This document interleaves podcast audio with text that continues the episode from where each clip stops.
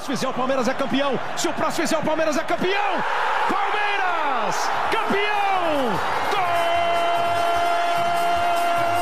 Gol de goleiro! Gol de Grande área, o Breno Lopes de cabeça.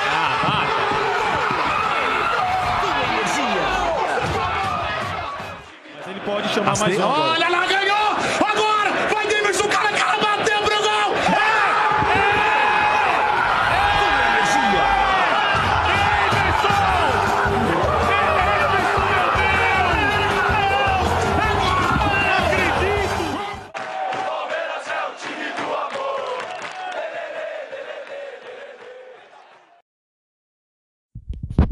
Olá, ouvinte da Coluna Palmeiras, tudo bom com você? Tô chegando aqui para gravar o episódio pós-jogo contra o Atlético Paranaense. Ele vai sair na quinta, porque eu. Né, o Palmeiras jogou na terça, aí eu esperei passar a rodada de quarta, porque havia a possibilidade desse episódio ter a tônica de campeão, mas o Ceará ramelou, porque saiu ganhando, o Corinthians tomou um pau do Fluminense. Porém, o Inter virou e o Palmeiras ainda não pode dizer que é campeão brasileiro, né? Vai ter que, no mínimo aí, esperar o jogo contra o Fortaleza em casa para tentar confirmar o título. É, a situação agora é praticamente irreversível, né? Precisaria que o Inter ganhasse todos os jogos que, que resta, o Palmeiras perdesse todos os jogos que resta para que o título escapasse. E não vai acontecer, né? A gente sabe. Eu, inclusive, tenho dito aí já faz um tempo que o Palmeiras talvez se empatasse todos os jogos, é, se sagrasse campeão, não precisaria nem vencer mais. E, por exemplo, vamos supor que uma tragédia aconteça e a gente não consiga vencer o Fortaleza.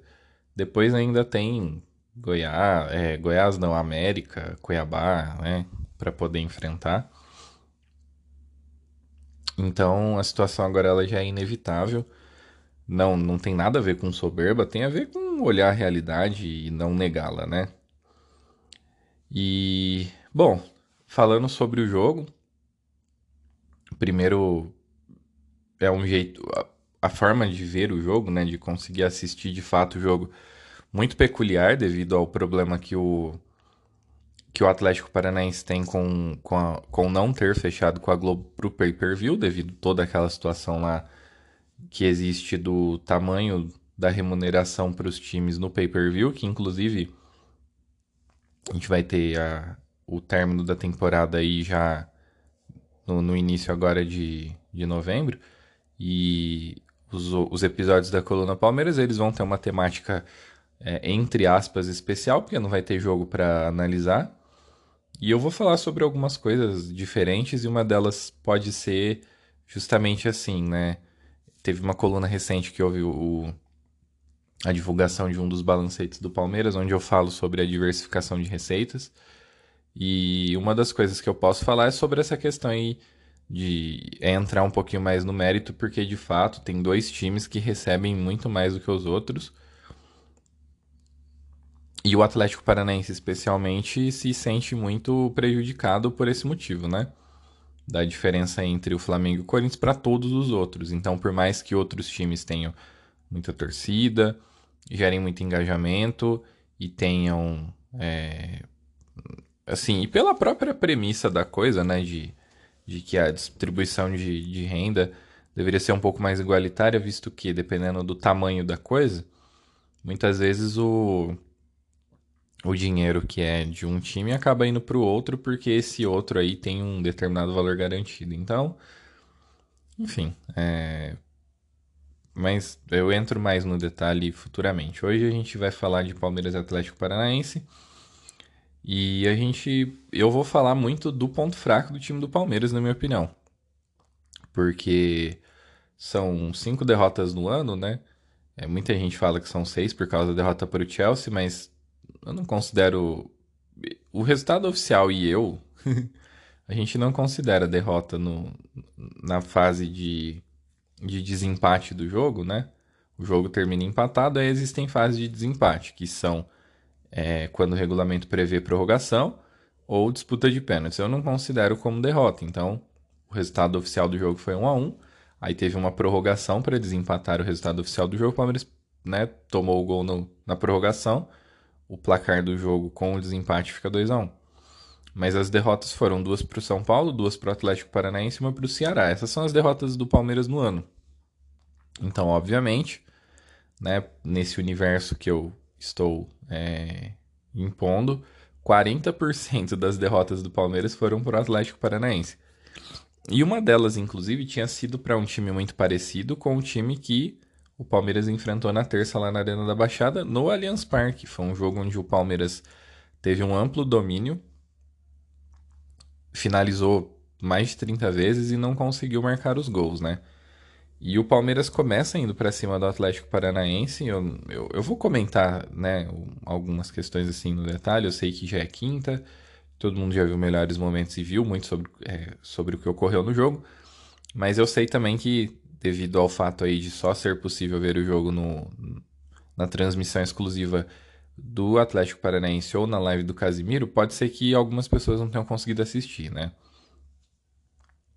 Então, o primeiro tempo começa e o Palmeiras vai para cima do, do, do, Atlético. O começo do jogo, assim, é bem engraçado. Eu acho que até uns 3, 4 minutos é o Palmeiras tocando a bola, ficando com a bola praticamente só o Palmeiras ficava com a bola e tentando encontrar meios de atacar.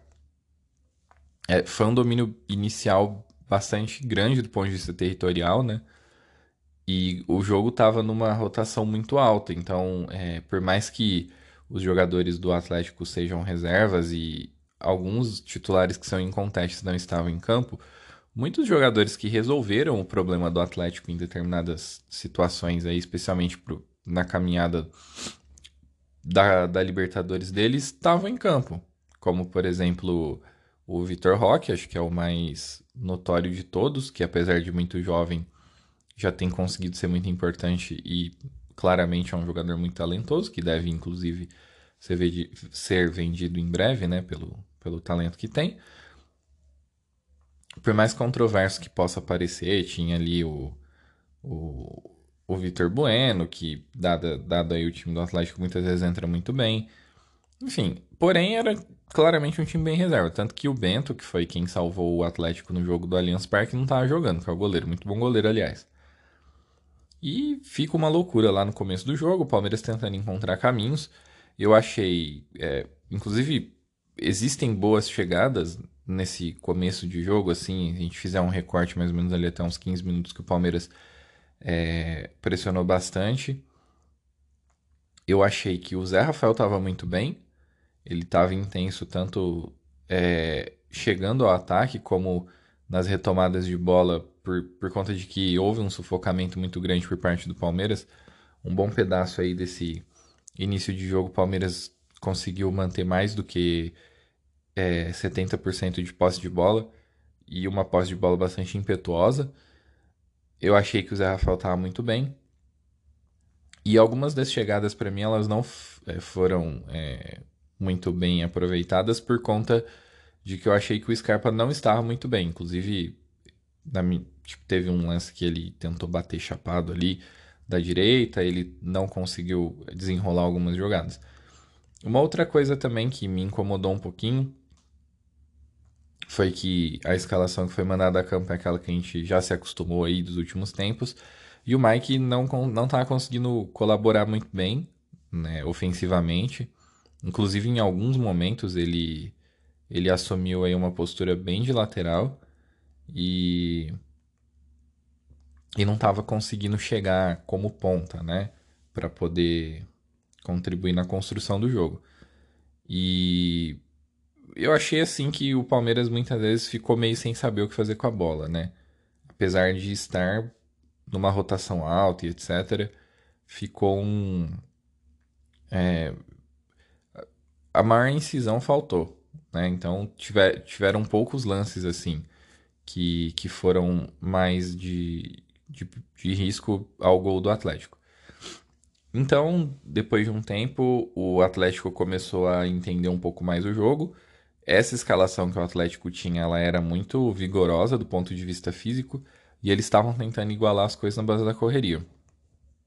E aí saiu o gol cagado do Atlético, né? Que foi um chutaço de um zagueiro que tava bem pilhado, tava reclamando bastante, inclusive. E teve um pouco de espaço e chutou. É, foi, obviamente, um gol assim de sorte. Num, em geral, aquele tipo de lance não dá em nada.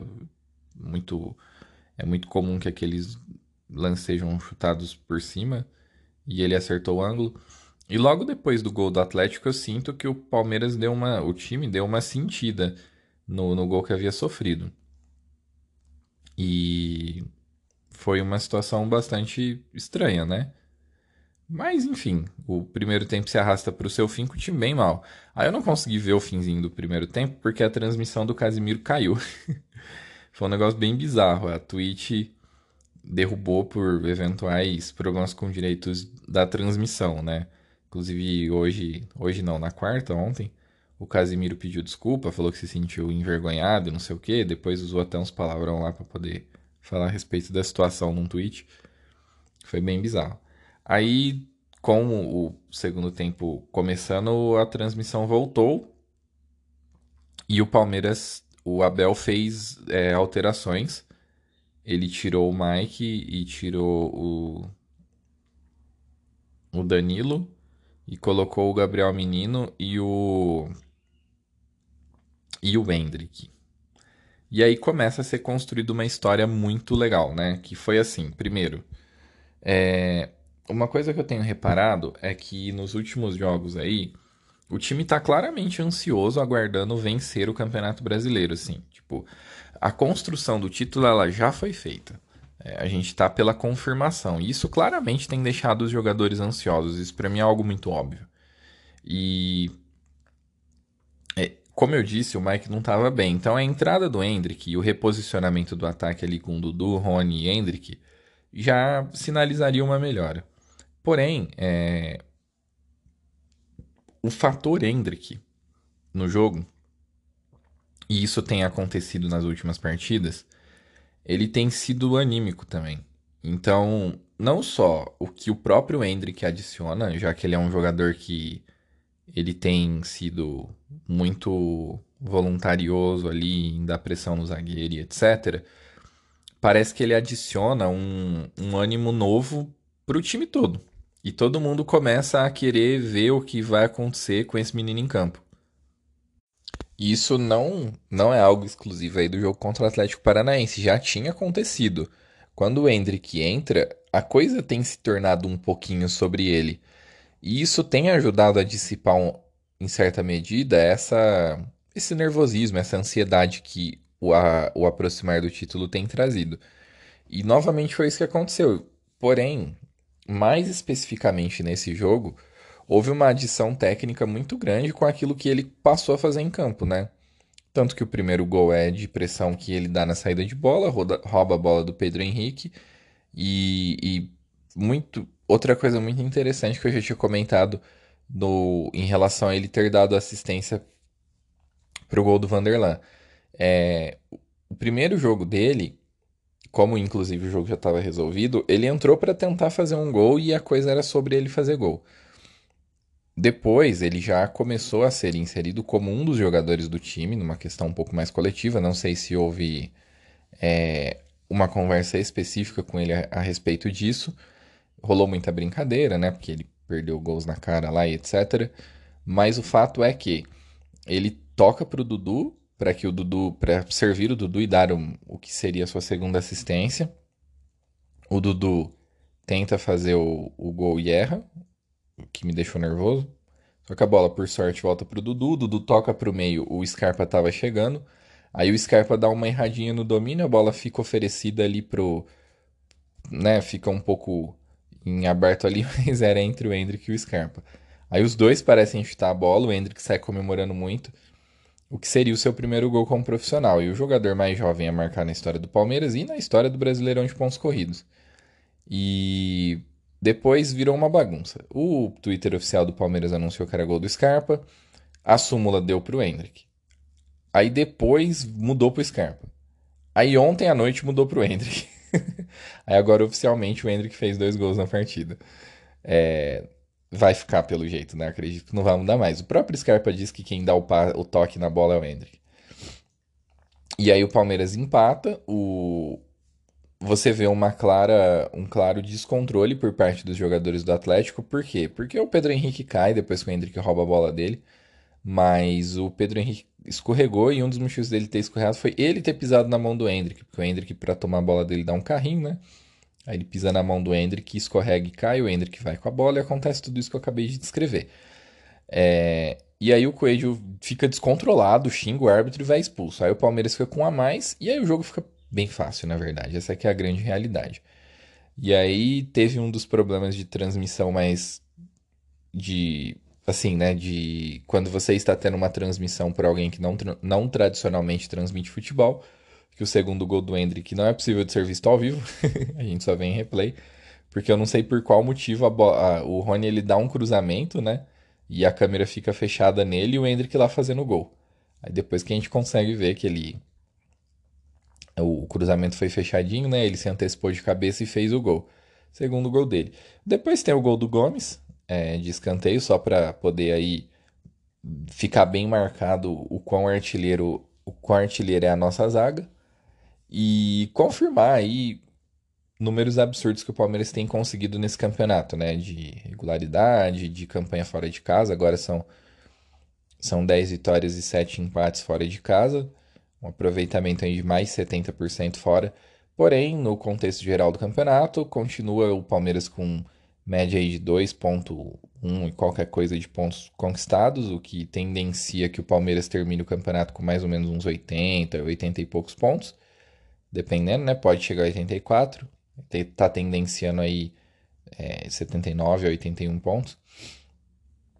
E só que, como eu disse, isso não importa. Não vejo que tenha outro time, agora inclusive juntando tudo, distância de pontos, pontos a disputar e etc que pudesse chegar ao que o Palmeiras já tem. Eu acho que o Palmeiras, é, apesar de né, o título não ter sido confirmado devido à vitória do Inter, como eu disse, para o Inter passar o Palmeiras teria que ganhar todos os jogos, inclusive o jogo, o jogo contra o próprio Palmeiras, o Palmeiras perder todos.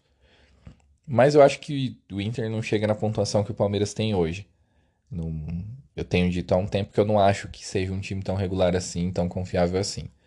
Tanto que ontem quase perdeu para o Ceará, né? E aí o Hendrick, obviamente, foi o melhor do jogo. É, foi uma emoção diferente, é óbvio.